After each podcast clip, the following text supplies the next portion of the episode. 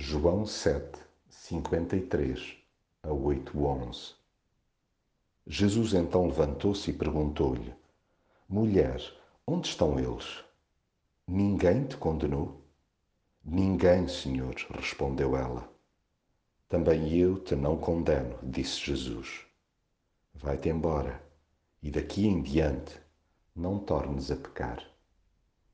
Enquanto nós andamos entretidos com as nossas rotinas, Jesus não cessa de conversar com o Pai.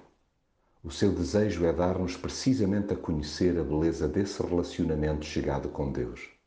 A cada dia, bem cedinho, lá está Ele pronto para nos amar, corrigir e encorajar.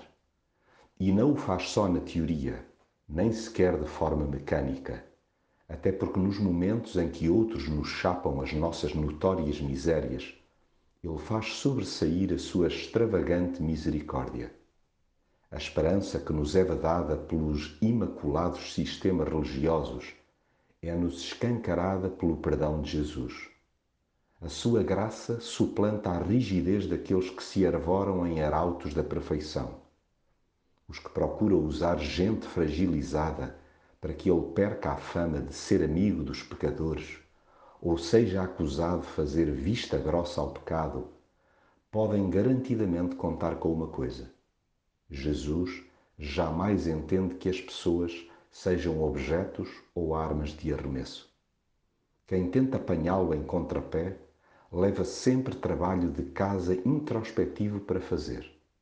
Não há ninguém que esteja isento de espalhanços, porque em vez de apontar o dedo ou arremessar pedras a terceiros, há que colocar a mão na consciência.